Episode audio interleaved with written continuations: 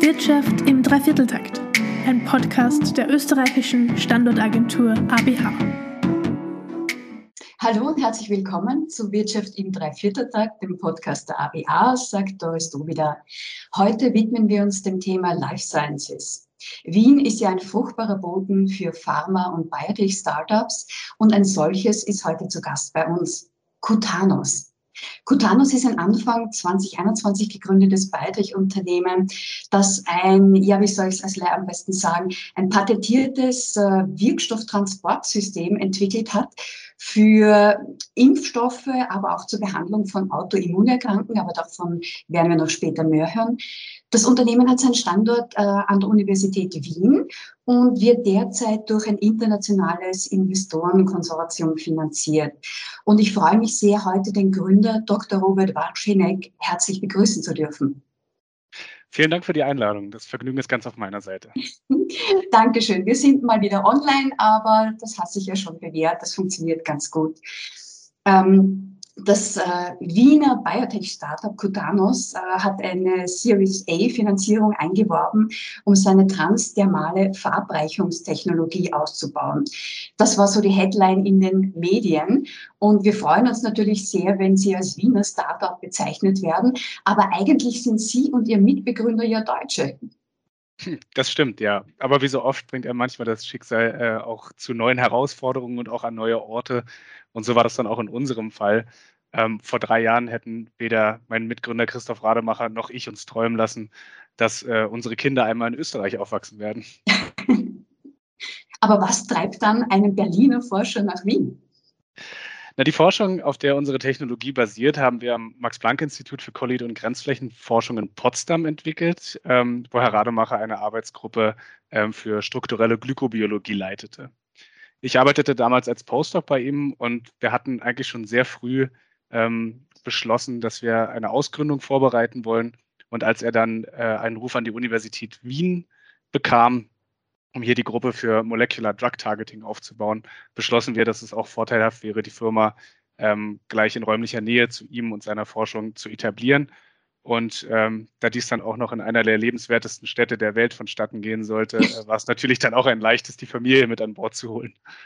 Und Sie sind so richtig mit Sack und Pack äh, mit Familie nach Wien übersiedelt? Genau, ähm, wir sind mit unseren Familien und auch einem Großteil der damaligen Potsdamer Arbeitsgruppe im Spätsommer 2020 äh, dann umgezogen. Ähm, das war ein sehr aufregendes Unterfangen, äh, zu dem wir dann direkt in die Lockdown-Phase der zweiten Corona-Welle kamen, was oh, ja. logistisch dann doch schon nicht immer ganz einfach war. Kann ich mir vorstellen. Aber letztendlich hat alles funktioniert. Ja, absolut. Wir sind auch sehr zufrieden, dass es dann doch relativ wenig ähm, Hürden gab, die dann nicht zu überwinden waren. Sehr gut. Darf ich da gleich mal so mit der Türe ins Haus fallen? Sie kennen beide Standorte, beide Life Sciences Standorte, Berlin und Wien. Äh, wenn ich Sie bitten würde, sie zu vergleichen, was, was fiel Ihnen dazu ein? Ja, wir, da wir den eigentlichen Gründungsprozess natürlich erst hier begonnen haben, fehlt mir ähm, der direkte Vergleich. Aber dennoch denke ich, dass beide Regionen sehr, sehr gute Möglichkeiten bieten, innovative Ideen auch hin zur Kommerzialisierung zu bringen. An Wien hat uns aber zudem noch imponiert, dass es hier sehr interessante, interessante Strukturen und Förderinstrumente gibt, die genau darauf abzielen, ähm, sich mittelfristig und auch langfristig als europäischen Startup-Hub zu etablieren. Und das hat uns dann am Ende auch überzeugt, hier nach Wien zu kommen. Und was genau machen Sie eigentlich? Also Ihre Entwicklung, ich habe es kurz versucht anzusprechen, aber bringen Sie bitte Licht ins Dunkel, erklären Sie mir genau, was Sie machen. Okay, ich versuche es. Ähm, also unsere Technologie bezeichnen wir als Drug, als Targeted Drug Delivery System, also eine Methode, um Wirkstoffe ganz gezielt an spezielle Zellen des Immunsystems auszuliefern, um so eine effiziente und kontrollierte Immunantwort herbeizuführen. Das ist so der, der Überbegriff dessen, was wir so machen. Und die Verabreichungstechnologie ist transdermal, also durch die Haut. Dort sind, habe ich gelesen, die Immunzellen höher als im normalen Muskel. Stimmt das und, und wie genau funktioniert das? Das ist absolut richtig. Ähm, also die Haut ist nun mal das Organ, welches die Grenzfläche zwischen Körper und Außenwelt darstellt.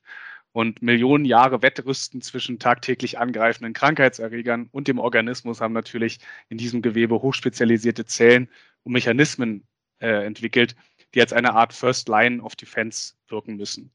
Und diese Zellen erkennen mit speziellen Oberflächenmolekülen die Außenstrukturen von Viren, Bakterien und Pilzen. Ähm, und sie sind zudem in der Lage, diese dann auch aufzunehmen, zu verarbeiten und anschließend wiederum anderen Immunzellen zu präsentieren. Und diese Kaskade löst dann eine Abwehrreaktion gegen das erkannte Pathogen aus und schützt so den Körper vor Infektionen. Und das System von Cotanus imitiert diese Erkennungsmechanismen und gestattet es, im Prinzip beliebig molekulare Strukturen, also sogenannte Antigene, gegen die eine Immunreaktion dann hervorgerufen werden soll, an eine ganz bestimmte Zellart auszuliefern. Und diese, Zell, äh, diese Zell Zielzellen befinden sich in der allerobersten Hautschicht der Epidermis ähm, und werden von uns über die Verwendung von minimalinvasiven Mikronadeln, die von der Firma Nanopass äh, aus Israel kommen, ähm, ermöglicht es uns, die Wirkstoffe ähm, ganz ohne Verletzung und völlig schmerzfrei ähm, zu verabreichen. Und so bringen wir den Wirkstoff direkt in sein Zielgewebe ohne unnötigen Verlust an Zellen, die mit dem Wirkstoff nichts anfangen können. Und äh, wenn Sie sagen beliebig, äh, es gibt bestimmt bestimmte Krankheiten, auf die Sie in erster Linie abzielen oder, oder wofür ist es hauptsächlich gedacht, angewandt zu werden? Genau, also ähm, unser System ist eine äh, Plattformtechnologie, die es prinzipiell gestattet, jedes beliebige Antigen in dem Immunsystem zu präsentieren. Aber natürlich fallen einem da zuerst ähm, beispielsweise antivirale Impfstoffe ein, wo das zur Anwendung kommen kann. Und an denen arbeiten wir auch intensiv. Ähm, aber auch andere Anwendungen, wie zum Beispiel ähm, bei Krebs oder bei Autoimmunerkrankungen, ähm, denken wir, dass wir ähm, unser System anwenden können.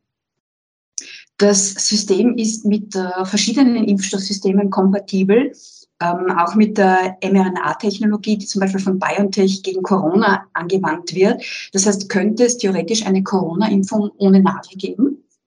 Also wir haben recht, das ähm, Charmante an unserem System ist tatsächlich seine Kompatibilität. Ähm, sein wichtigster Bestandteil ist ein kleines Molekül, das wie ein Adressaufkleber für unsere Zielzellen, die sogenannten Langerhanszellen, äh, funktioniert. Vereinfacht gesagt kann dieser Aufkleber den aktuellen äh, mRNA-Impfstoffformulierungen einfach hinzugefügt werden.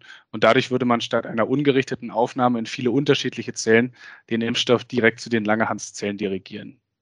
Da wir aber noch früh in unserer Entwicklung sind ähm, und bekanntermaßen Zulassungsprozesse sehr zeitaufwendig sind, denke ich nicht, dass Cotanus in der nächsten Zeit eine nadelfreie Corona-Impfung anbieten kann.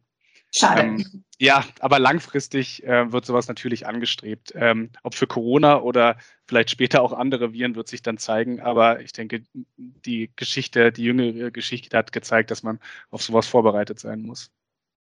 Sie haben die Langerhanszellen erwähnt. Langerhans klingt jetzt ziemlich österreichisch, aber ich glaube, es kommt doch woanders her.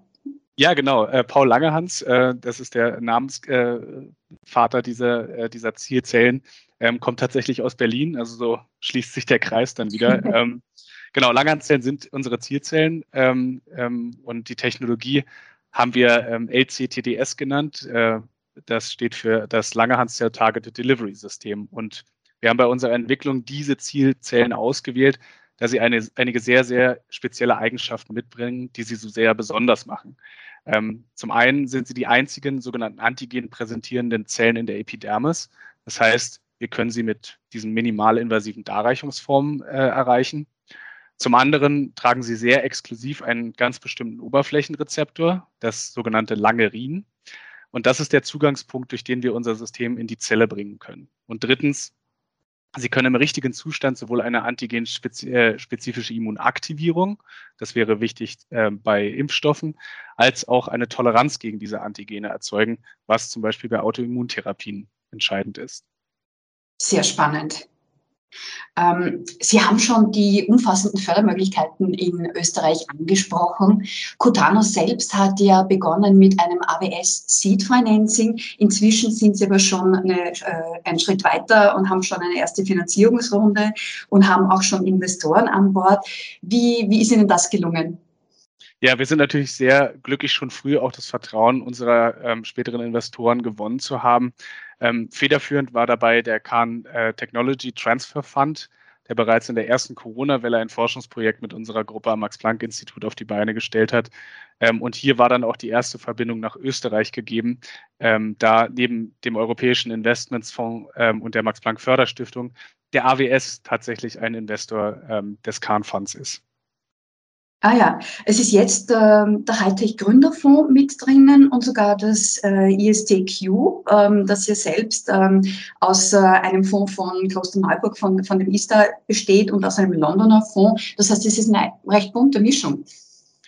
Genau, ähm, wir haben mit dem Kahn und dem HTTGF aus äh, Deutschland sowie S-Cube und einem privaten Venture Capital Investor aus Österreich ein tolles transalpines Konsortium zusammengestellt, äh, welches uns äh, auch auf ganzer Linie und mit seinem wirklich großen Netzwerk und viel Input bei unserer aufregenden Reise ähm, sehr produktiv unterstützt. Und ähm, was ist jetzt als nächstes geplant, jetzt aus, aus, aus finanzieller Hinsicht? Äh, planen Sie Kooperationen mit Pharmafirmen oder auch eventuell einen Exit? Wie, wie ist da Ihre Strategie? Mhm. Sofern Sie darüber reden wollen.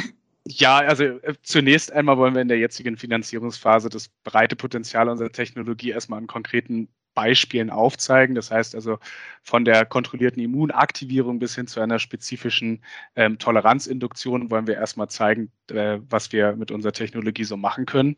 Ähm, parallel dazu laufen aber auch individuelle Projekte mit drei großen Pharmaunternehmen an. Ähm, und mittelfristig hoffen wir hier mit diesen Partnern so neue Technologien zu erschließen. Ähm, bezüglich der Geschäftsentwicklung von Cutanos sehe ich hier verschiedene unterschiedliche Szenarien ähm, von Co-Entwicklung über Lizenzvergaben bis hin zum angesprochenen Exit. Ähm, da sind wir ganz offen. Okay, das heißt, alles ist möglich und Sie arbeiten, wenn ich das so richtig verstehe, an verschiedenen Strängen oder, oder äh, die Plattform ist ja für Verschiedenes einsetzbar, sodass Sie verschiedene ähm, Behandlungsmethoden, sagen wir mal so, mit verschiedenen Partnern entwickeln können. Genau. Ja, sehr spannend. Und ähm, was ist so Ihr persönliches Ziel? Wie, wie soll das aus Ihrer Sicht idealerweise weitergehen? Oder worüber würden Sie sich freuen, wenn Sie es erreicht haben? Also persönlich würde ich mich natürlich am meisten freuen, wenn es uns gelingt, einen Durchbruch bei den Autoimmunerkrankungen zu erzielen, mhm. ähm, da das als ähm, heiliger Gral der Immunmodulation gilt. Es ähm, gibt halt für keine Autoimmunerkrankung bislang auf dem Markt eine Heilung. Und ähm, das wäre natürlich äh, wirklich was Fantastisches, wenn wir da unseren Beitrag leisten könnten, um den vielen, vielen Patienten ähm, auch Linderung und vielleicht sogar eine Heilung dann anbieten zu können. Aber auch äh, zu zeigen, dass wir einen signifikanten Impuls bei der Impfstoffentwicklung für die nächste Generation geben können. Das wäre natürlich ein riesiger Erfolg, denn wir glauben, dass unser System das Potenzial hat, mit sehr, sehr viel weniger Wirkstoff auszukommen und somit mehr Leute in einer pandemischen Situation äh, den Impfstoff zugänglich zu machen.